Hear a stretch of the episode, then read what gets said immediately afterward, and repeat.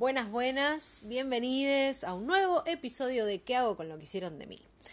Soy Luciana Martina y así igual me encuentran en redes. En Instagram, en Facebook, así, arroba soy Luciana Martina.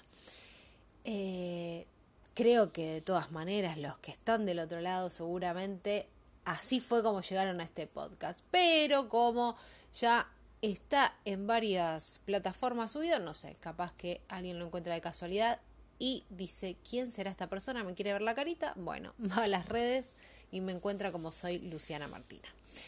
Este podcast es un espacio para proponernos pensar distintas cosas, ¿no? Por un lado, eh, la vida que llevamos, si es la que deseamos, si nos gustaría hacer otra cosa o si nos gusta lo que hacemos pero no lo estamos disfrutando. O sea, nos cuestionamos, nos planteamos cosas, eh, charlamos y tratamos de pensar eh, juntos distintas posibles respuestas me estoy enterando por otras personas que están escuchando el podcast. ¿Qué quiero decir con esto? Que viene fulanito, menganita, y me dice, hable con tal, me dijo que te escuchó, que no sé qué.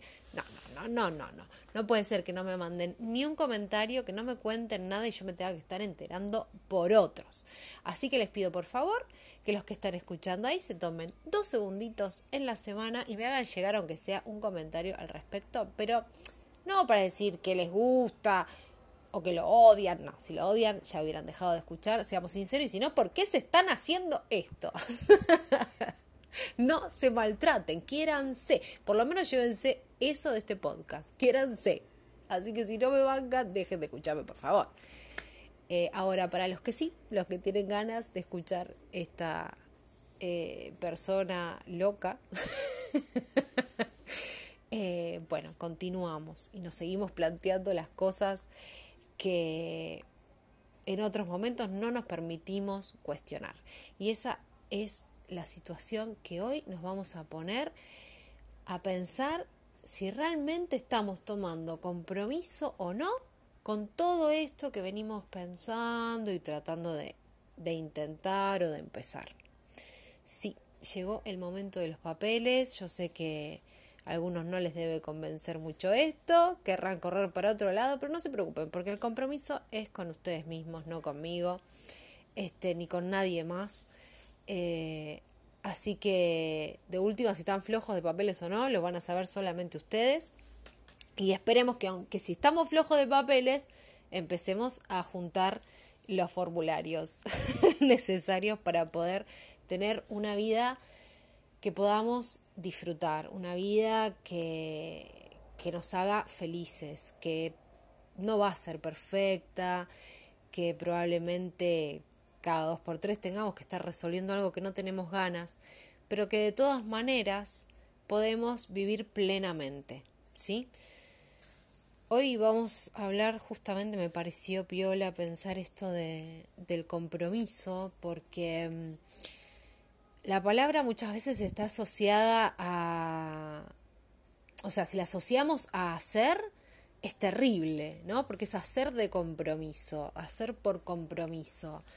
Es como que hubo un pacto ahí que no se puede cortar, entonces yo continúo haciendo lo mismo una y otra vez porque tengo ese contrato firmado. Eh, y la verdad es que en nuestra vida hay un montón de, de contratos que, firmamos sin conocer las cláusulas. Eh, ¿Qué quiero decir con esto? Que, mm, que nos comprometimos a hacer cosas que no sabíamos que no íbamos a poder, por ejemplo. Porque uno tampoco sabe lo que puede hasta que está realizándolo. ¿sí? Entonces, este, hay que revisar esos compromisos que tenemos hay que revisar si, si lo que estamos haciendo ahí em, lo estamos haciendo por nosotros, lo estamos haciendo por alguien más.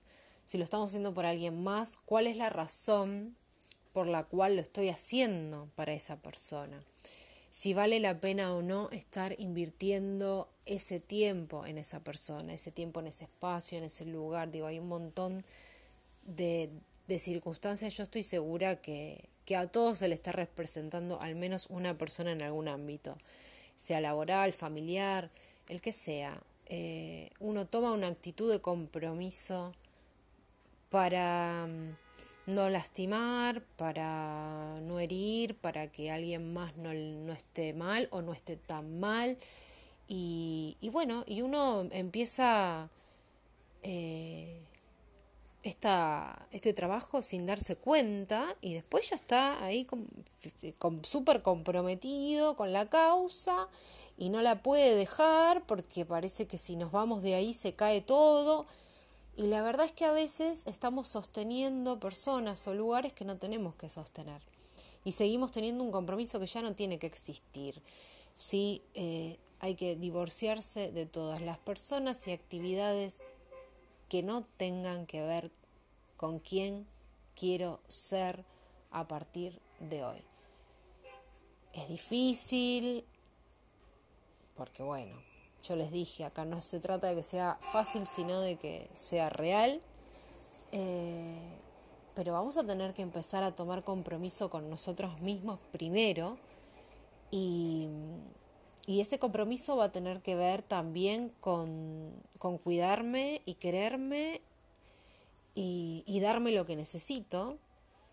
Y, y en ese cuidarme, quererme y darme lo que necesito, voy a tener que chequear mi entorno eh, con quién trabajo, con quién estoy, con, de quién soy amiga, todo, todo hay que cuestionarse cuando uno siente que algo no está funcionando, porque la verdad es que hoy en día te estás planteando tantas veces que no tenés tiempo para hacer ciertas cosas y después ese tiempo que decís no tener lo ocupás cumpliendo con alguien que vos crees que tenés que cumplir y que puedo asegurarte que si no estás, no pasa nada.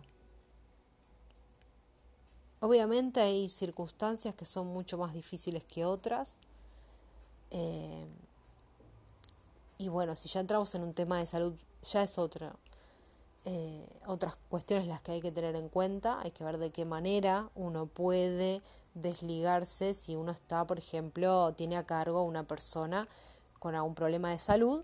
Bueno, y eso nos está haciendo mal porque además es una situación muy compleja, ¿sí? No tiene que ver solamente con el tiempo que uno invierte ahí, sino con un montón de cosas que nos pasan cuando tenemos que cuidar de una persona que no está bien. Em, pero también si eso nos está afectando, eh, tenemos que encontrar la manera de, aunque sea, generar algún espacio de separación. Eh, digamos, de, estar continuamente al cuidado de una eh, cuidando una persona, nos encierra y nos, y nos deja como mirando siempre, recuerden esto que decíamos antes, el otro episodio, ¿no? De darle un respiro a los ojos, de ver otra cosa, bueno, es muy necesario. Entonces digo, hasta en esos casos hay que encontrar la manera mínima, aunque sea de a poquito, de, de generar el espacio para uno mismo, el compromiso con uno, ¿sí? Y ni hablar de todo el resto de los compromisos que cuando se ponen a compararlos se van a dar cuenta que en realidad no pasa nada si uno deja de estar o de ir o de venir o de hacer un montón de cosas que hacen hoy en día que creen que son imprescindibles para otros y no lo son. Lamentablemente uno cree que sí y se convence de eso y no es así. Yo dejé muchos espacios que ocupaba en el sentido de que a mí, por ejemplo, me pasaba esto. Eh, cualquier persona decía que necesitaba algo, que hasta incluso hoy me pasa y tengo como que manejarlo muchas veces, pero cualquier persona dice que necesita algo y yo tengo que salir corriendo a conseguirle la solución, la respuesta o aunque sea el número telefónico para que resuelva esa duda, ese conflicto y ese problema que tiene. Pero no solamente era que tenía que salir corriendo por una cuestión de que me gusta ayudar a alguien, sino que había en mi persona una percepción de cualquier em, solicitud de ayuda, yo la traducía como una orden. O sea, si alguien decía, eh, no sé, eh, me duele el estómago, yo sentía la obligación de correr a donde sea necesario para conseguir algo que le calme ese dolor. O sea, ¿se comprende? Yo no tomaba un comentario como otra cosa que no fuera una orden a cumplir. Un comentario de solicitud de algo, quiero decir. ¿eh? O sea, cuando había una solicitud, yo enseguida tenía que salir corriendo eh, a, atender el tema.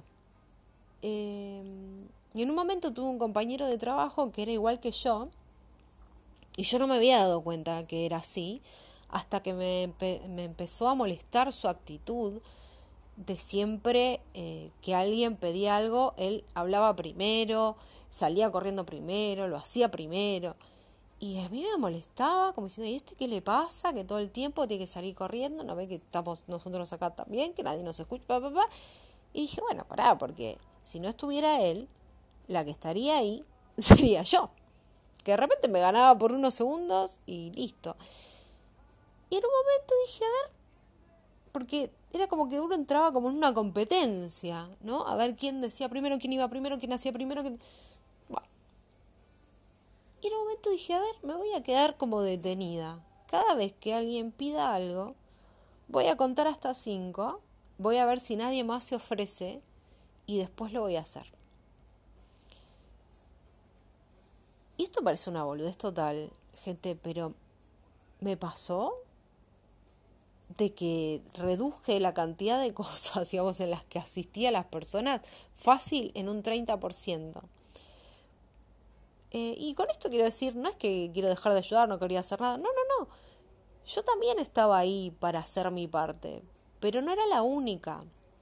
Entonces también a veces nos hacemos cargo de situaciones eh, que digo que se pueden aplicar en cualquier ámbito, puede ser trabajo, puede ser la familia, puede ser, no sé, amistades, grupos, lo que sea, hijos, lo que ustedes piensen, todos tendrán su, su grupo donde están pensando si esto acá pasa o podría pasar. Pruébenlo, pruébenlo de tener como esa eh, tranquilidad de decir alguien más lo puede resolver, no soy la única persona a cargo de todo el mundo, porque todos tenemos esa sensación y todos vamos por la vida creyendo que somos nosotros los que sostenemos a los demás. Y, la verdad es que muchas veces no podemos ni sostenernos a nosotros mismos. Entonces, hay que empezar a revisar los compromisos que tengo con las otras personas y empezar a revisar los compromisos que tengo conmigo. En los episodios anteriores hablamos de un montón de ejercicios, o bueno, un montón de algunos ejercicios, o, o cosas que nos podemos poner a pensar si queremos ir a la búsqueda eh, de algo nuevo, o si tenemos alguna pasión que nunca desarrollamos ni dejamos ser, o si queremos encontrarla. Bueno, eh, esto de buscar el, el, propósito, de saber que el auto boicot va a aparecer y, más o menos cómo manejarlo o, cacharlo para que no nos agarre desprevenido. Em, hablamos de la inspiración, de, cómo ponerla, ponernos al servicio de ella eh, darle el lugar que necesita para que pueda expresarse, para que pueda expandirse, desarrollarse. Pero para poder generar todo ese camino y para poder hacer todo esto, necesito un compromiso conmigo misma. Y el compromiso conmigo va a ser también, como dije, hace media hora, porque yo me voy, eh, ya saben, Em, es revisar el entorno. Sí, revisar el entorno, ¿qué quiere decir? Empecé con esto de los compromisos que tenemos con otros, bien. Y también ver con quién me quiero seguir juntando y con quién no. Gente, no hay esto de para toda la vida, porque sí. Para toda la vida cada vez que se elija, que se elija dejemos de estar en lugares, espacios, etcétera, que no pertenecemos. Basta, basta, ¿para quién? ¿Para quién?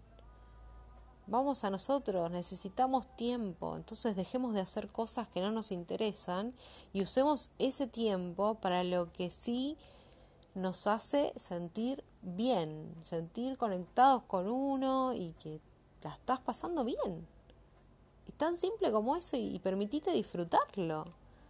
Eh, de a poquito, porque obviamente al principio va a ser de una manera y después va a ser de otra y después va a ser de otra, pero se va a seguir presentando esta tranquilidad, esta felicidad con lo que uno hace.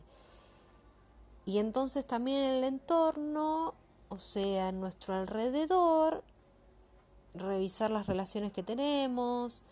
Y también digo, a veces por ahí, no sé, no podemos cortar una relación, por la razón que sea. Em, quiero decir, qué sé yo, con el vecino. No me puedo mudar y el vecino no se va a mudar tampoco. Entonces no hay manera de cortar la relación, voy a tener que seguir mirándole la cara aunque no quiera. Bueno, en esos casos también em, tiene que haber un cambio de actitud eh, nuestra, porque uno siempre también está esperando que cambie el que se comporta mal o el que uno entiende que se comporta mal bueno, hay un montón de gente que, que no advierte su propia persona y, y, a veces también uno es el equivocado. Entonces, dejemos que la gente sea como quiera ser o pueda ser y, y veamos qué hacemos nosotros con eso, ¿no? Lo que le pedimos al otro que haga. ¿Qué hago yo? O sea, de repente tengo un vecino que, qué sé yo, que está loco, eh, está a las puteadas todo el día, golpea las paredes. Bueno, eh, no voy a ir a charlar. Diré buenos días, buenas noches si me lo cruzo, qué sé yo.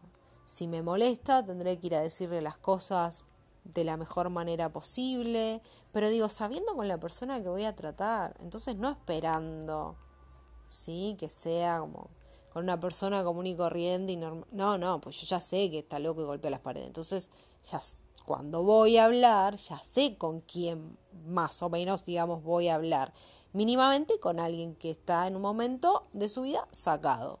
No sabemos la razón, pero entonces ya nos ubicamos. Pero digo, ubiquémonos nosotros, no vayamos al choque, no vayamos a la pelea, con las personas y que no nos llevamos y que no podemos dejar de ver compañeros de trabajo y que, que uno tiene ahí al lado y que hacen comentarios que a uno le molestan. Bueno, tratemos de cerrarnos ahí. O sea, escuchamos algo y decimos, qué boludo, listo. No, le, no estemos todo el tiempo dándole lugar a esas cosas, porque esa gente no va a cambiar, va a seguir siendo como es. Y, y seguimos perdiendo tiempo en, en, cosas que no tienen ningún tipo de solución porque son de otro.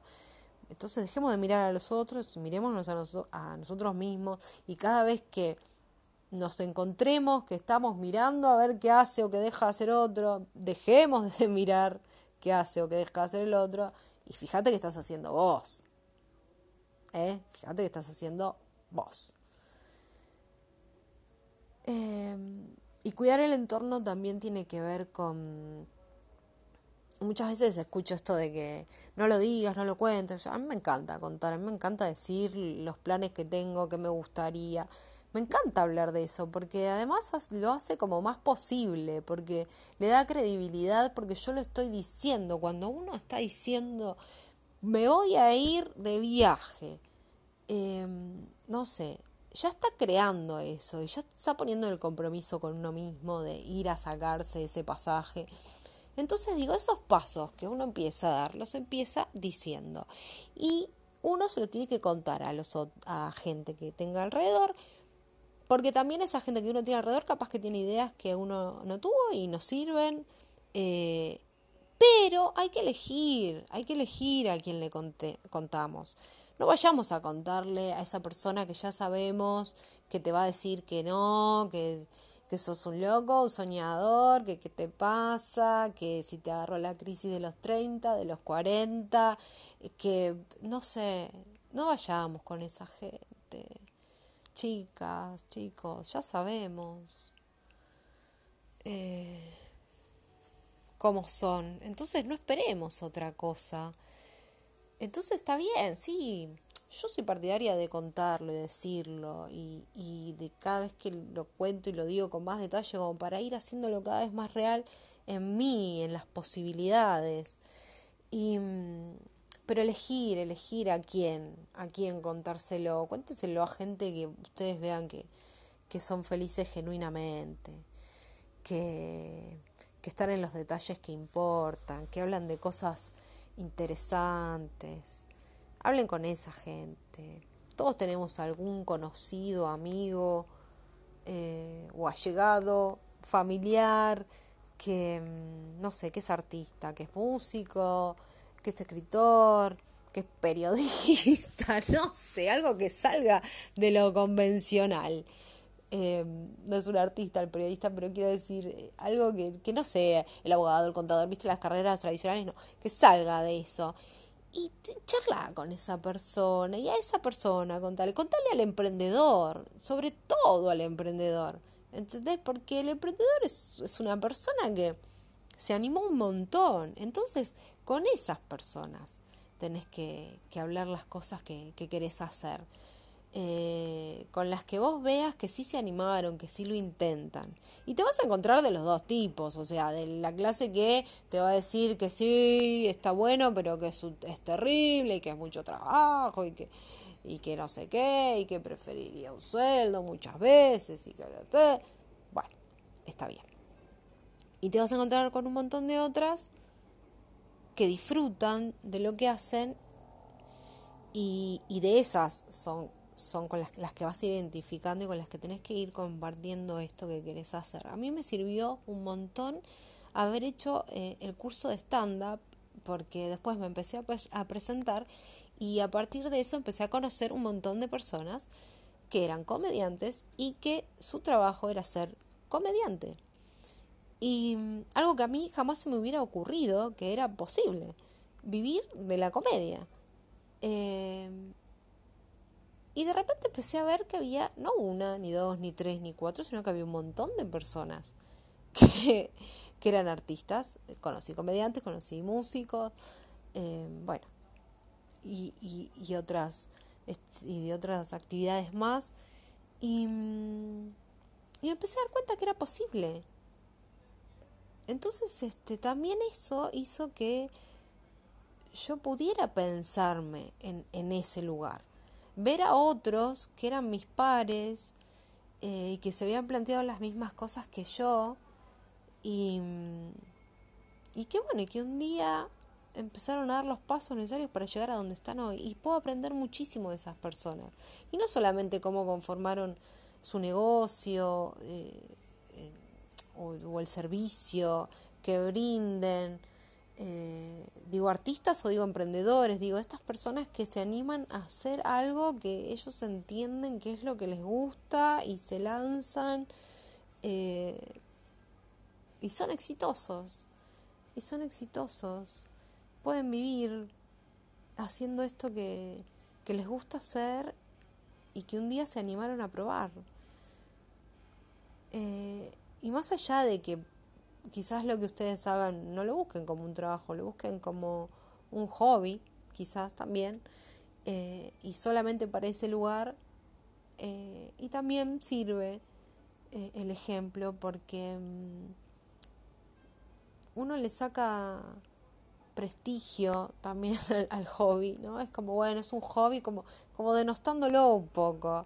Como que, bueno, es esto que hago de vez en cuando. Eh, bueno, es una cosita que yo hago, ¿eh? No, una boludez, una boludez. bueno, me gustan estas boludeces, me gustan. No, loco, es importante. Basta decir esta boludez, esas boludeces. Basta, tomemos el compromiso con lo que queremos hacer. Amémoslo y banquémoslo. Decir, sí, quiero hacer esto. Eh, sea para vivir, sea para divertirme. Quiero hacer esto. Eh, porque lo quiero hacer. Y listo, punto, eso es lo único que necesito para, para empezar. Tener esa certeza interna esa, o esas ganas de, de, ver qué onda eso. Bueno, vamos y probamos. Eh, y si no era por ahí, eh, por donde sea va a ir apareciendo. Pero como siempre digo, tenemos que ir caminando para que aparezca. Eh, si no, no. O sea, paraditos no, no se ve nada. Em, lo que sigue. Así que bueno, como siempre, me voy de tiempo, cada vez más, si no, 24 horas seguidas, eh, ¿no? de podcast. eh, bueno, no sé, espero que les haya gustado eh, lo que fuimos charlando hoy. Me gustaría que me, hagan llegar sus comentarios o qué cosas les está pasando con esto, porque... Mm, de esta manera yo también puedo tomar los ejemplos que den ustedes, que por supuesto siempre van a ser eh, anónimos, eh, pero para ponerlos, porque digo, otros se van a escuchar en ustedes también y eso les va a servir y son cosas que por ahí a mí no se me están ocurriendo y a ustedes les está pasando y les resuena algo de lo que digo, entonces eh, mándenme mensajes. Recuerden, en Instagram, en Facebook, arroba soy Luciana Martina. Y, y bueno, espero que les haya gustado este último episodio hablando del compromiso, de qué compromisos tenemos, de revisarlos y, de tomar el compromiso con nosotros. Cada uno de ustedes, con cada uno de ustedes. Y hacernos cargo, y hacernos cargo de si esta es la historia que, que queremos contar cuando hablemos en nuestros últimos días de qué fue o cómo fue vivir nuestra vida. Les mando un beso, un abrazo y nos encontramos en el próximo episodio. Esto fue, una vez más, ¿qué hago con lo que hicieron de mí? El podcast.